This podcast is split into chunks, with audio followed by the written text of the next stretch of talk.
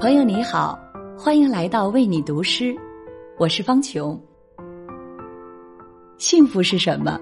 每个人都有着自己的答案。有一种是汪曾祺先生笔下所描述的：家人闲坐，灯火可亲。如果所爱之人和爱自己的人都能恰好陪伴在身边，那么即使生活简简单单，也能令人在烟火日常中感受到温馨与幸福。今晚和您分享一首敕勒川的诗歌《幸福》。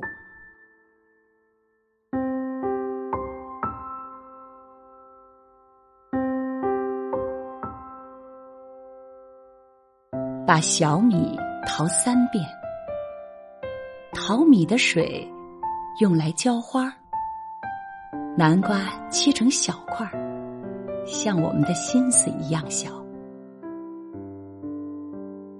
什么也不需要了，加上清水就可以了。让小米和南瓜温暖的交谈，让他们慢慢说出秋天的黄、泥土的甜。世代相传的秘密。傍晚如期降临，像命运。三碗小米南瓜粥静静的放在桌子上。我们像往常一样，谁也没有说话。